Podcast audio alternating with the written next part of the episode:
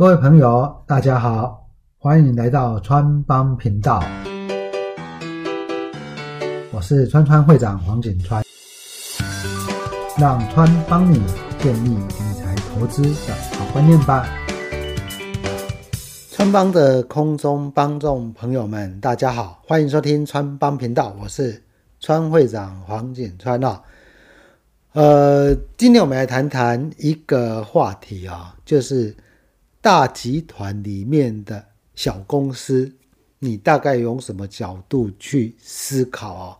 怎么样去选择啊？其实我们在这几年的台北股市的发展呢，呃，你可以看到有很多公司表现的非常好，例如说像台积电呐，哦，它是一个很大的集团，哦，这几年表现很好。但是你有没有去看到它的子公司或它叫大集团里面的持有的小公司呢？它的表现大概都比台积电强过更多哦。那这种情况之下呢，呃，大集团本身它的营运状况呢，营收非常的大，它所需要做的事情非常的多，然后它只要有投资的一些。比较小的公司，基本上呢就很容易我们市场所说的灌单呐，或者业务的往来会让他多做一点呐。那甚至就是说，在供应链的过程中，他也会比较给予他一个关爱的眼神嘛，对不对？那这个其实非常正确、正常的一个情况。那所以说呢，呃，即使这些小公司哦，在短期内没有很好的表现，但市场给它的本益比都非常的高哦，或者是给它来讲寄予厚望啊。好，那我们今天就从这个角度来谈谈，你应该注意从哪一些观点去做一个思考啦。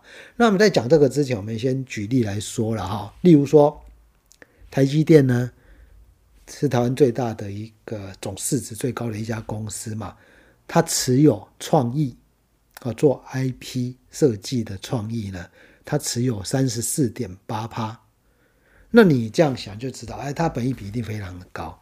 所以你可以发现呢，这个创意呢，它在二零一七年股价六十块，到今年到现在年初。哦，二零二一年年初股价已经超过四百块了。那你说啊，它获利应该很好吧？没有哎，去年的应该是说，啊，二零一九年的 EPS 呢，大概是四点七。二零二零年还没有公布，不过呢，它的前三季，前三季呢非常的低，我记得才一块多吧。然后第三季。第三季的 EPS 呢，零点八元，十月至节零点一八。那你可以假设用这种所谓的传统的本益比的思考，你大概觉得说啊，真的是疯了啊？为什么呢？这个买这么高本益比的一个公司，好，那这种情况之下，就变你唯一可以解释就是，它是一个很大集团下的很重要的公司。那台积电在晶圆的上面呢，啊，这种设计 IP 的部分大概都会交给创意嘛，好，大家这种想象空间其实就会变得非常的大了。好了，那再说呢，例如台积电持有四十一趴的晶材，哦，这一档股票呢更是不得了哈。那在二零一九年还不到两年前。它的股价呢，那时候大概在三十五块左右，现在股价也在两百块左右了，好，两百块以上，两百块附近。那一样啊，它的获利很好吗？没有，二零一六年到二零一八年都是亏钱的，EPS 都是负的。你说 EPS 都是负的，三十五块都还太贵嘛？你一定这样认为，我也是这样认为嘛，对不对？所以我们有时候要稍微的。修正有一些不同的看法，要用另外一个角度来看嘛？啊，如果什么角度，就是我们所说的 PSR 跟大集团里面小公司这个观点来看，然后一直到二零一九年，哦，它二零一九年最低呃大概股价都在三十几块，二零一九年当年度它的 EPS 才零点六七，好，那涨到现在两百块，你说哎，它获利应该有上来一些，对，它二零二零年的第三季 EPS 二点二，非常不错，好。那这个会牵涉到一个人说：“哎，我只要知道未来获利很好，对，那这种情况之下呢，你如何而知呢？其实最明显的就是什么？它是台积电持股非常高的子公司，哦，它做的是晶圆级的封装。那你说台积电的供应链里面封装不是只有这一家啊？”还有其他的啊，那为什么股价都没那么会涨？那最重要就是台积电有没有持股嘛？那有没有想象的期望性？对不对？那现现在用这个角度来看，人家说啊，原来啊，它的第三季的 EPS 二点二啊，然后到二零二一年，也今年呢，可能会更好啊啊，或许这样子，那你就会觉得，哎，好像两百块，当然，你只要用本意比的观点，还是不便宜嘛，但至少。至少看起来就会觉得说，好像没有贵到让你不可想象这样的一个思考。好，那我们把时间再拉长，再换一个集团来看，例如说这个华硕，华硕集团里面呢，华硕电脑它的营收非常的大，对吧？那华硕本身呢，你也觉得好像不太会涨，但是呢，它里面有一家子公司叫做翔硕。哦，他持有三十五趴，三十五趴呢？你把时间拉长，他在二零一四年，也离现在六年前，他的股价在三十几块，三十几块。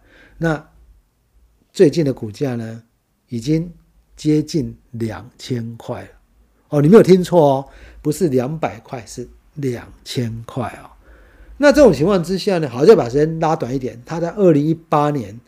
股价也还不到三百，在两百多。那二零一四呢？到二零一八，从三十几涨到两百多，三百左右，你也觉得嗯，涨十倍了，很多了。但从二零一八到现在，仅仅两年，然后又从三百块不到涨到两千块。那这一个呢？但你去看它的营运，一定是越来越好嘛。哦，那一开始在二零一四的时候。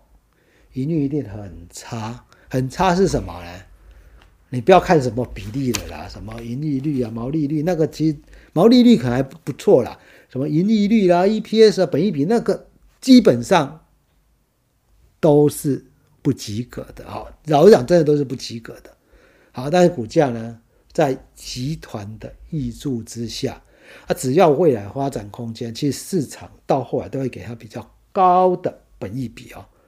像这种什么祥硕啊、精彩啊、创意啊，人家本益比都非常的高，所以我们要用这个角度去思考了哈。今天川会长在这个地方呢，跟大家提，其实我认为哈，我觉得红海集团的市值非常的高，红海市值非常高，它的营运规模非常的大，它旗下的公司一定有机会。当你这样看的，当你红海呢，啊。不要说郭董，红海集团里面看到这个台积电的子公司啊，华硕的子公司啊，利金的子公司啊，利金子公司什么？爱普嘛，哈，对。那你可以看到这些股价都长期表现这么好的情况之下，难道红海集团呢就完完全全未来都没有任何的机会吗？这是不可能的嘛。再加上红海已经。积极要进入电动车的大联盟，当然你可能说这个会不会成功？呃，先不用去帮他们预设立场了啊。说实在的，红海的制造跟供应链管理本来就很强了，对不对？你不能否认这样的一个事实。好，那能不能完完全全切入所有的车厂的供应平台？但一个你只要让它全部真的介入了，我觉得这个股价呢，红海股价不要说两百块了，空间。更大嘛？你要看特斯拉这样的一个角度，对不对？那红海底下，我们强调说大集团下的小公司，它的子公司哪一些有机会的？我举例来说，红海旗下的 IC 设计厂天域，好，那这家公司呢，红海集团持股三十三趴，也算持股很高的。而这样的一个 IC 设计嘛，在台湾其实是最有想象力的，再加上它的业绩已经上来，像这样的个股，其实你就可以特别去做一个留意啦。好，所以呢，我们谈到这个地方，要跟大家分享一下，在这样的一个选股的思考之下，你要思考的是什么呢？第一个。集团一定要够强，营业额一定要够大，哦，不是以单纯投资为思考，但持股高是一定要的，哦，持股高是一定要，但是呢，这个部分呢，你不以持股为主要的考量。我常常看到有很多小公司之间的交叉持股，说实在，那个东西只是。筹码稳定，到最后大家期望的是未来业绩的爆发潜力。这种股价涨个十几倍以上的，大概都有这种特征呐。哦，都有这样的一个特征。所以第一个不完全以筹码为考量，筹码当然很重要。好，就是集团营业的规模一定要够大。第二个，想一想。这家子公司或者这家小公司未来为什么会有成长潜力？为什么？那你有什么迹象可以看得出来？那你说红海角不给他单，台积电不给他单，华硕不给他单，那那让他自己去发展，那就不可能有这么大的爆发的可能性。所以呢，你大家要去思考，要给他单，一定也要有一定的能力嘛？包含什么？第一个。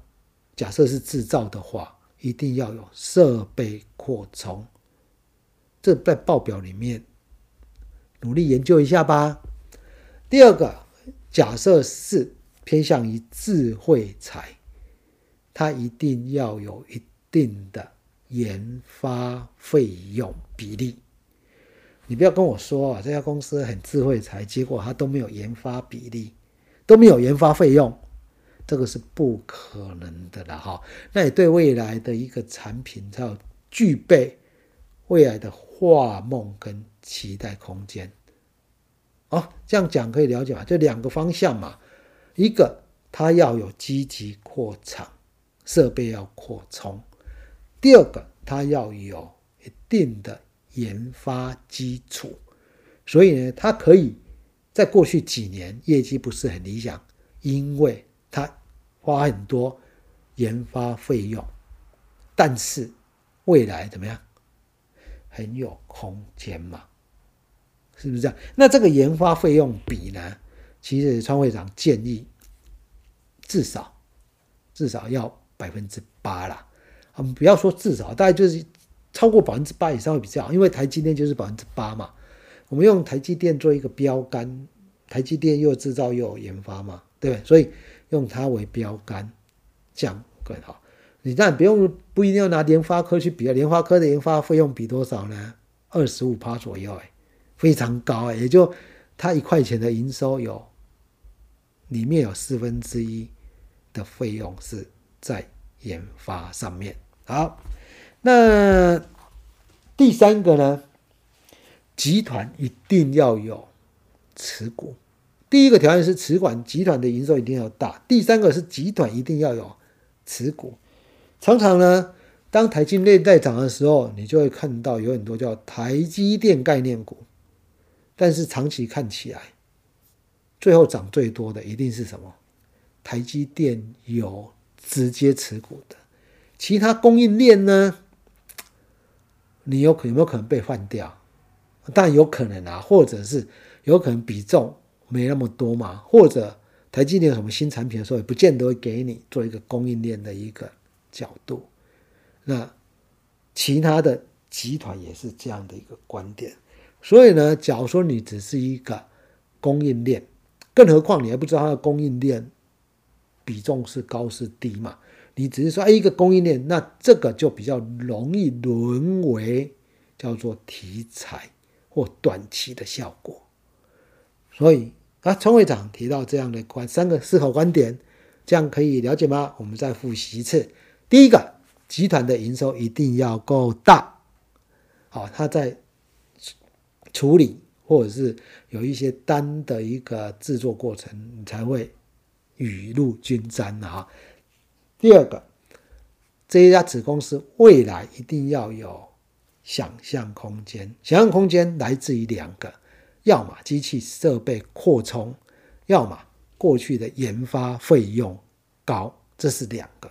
最基本的思考，那只要两个都没有，那我我总是会认为这样会比较偏向于题材。第三个呢，集团有控股，哦，要直接的持股，而且持股不能太少，因为持股一趴那不算的哈。基本上我认为啊，持股但最好二十趴以上是最好的，好二十趴以上，那集团会对这家公司会比较嗯有。关爱的眼神。好，那这是呢，今天川会长跟大家所提到的大集团小公司的一个思考逻辑。如果喜欢我们这一集节目的，请在评论区给我们五星好评。我是川会长黄景川，我们下一集再见喽。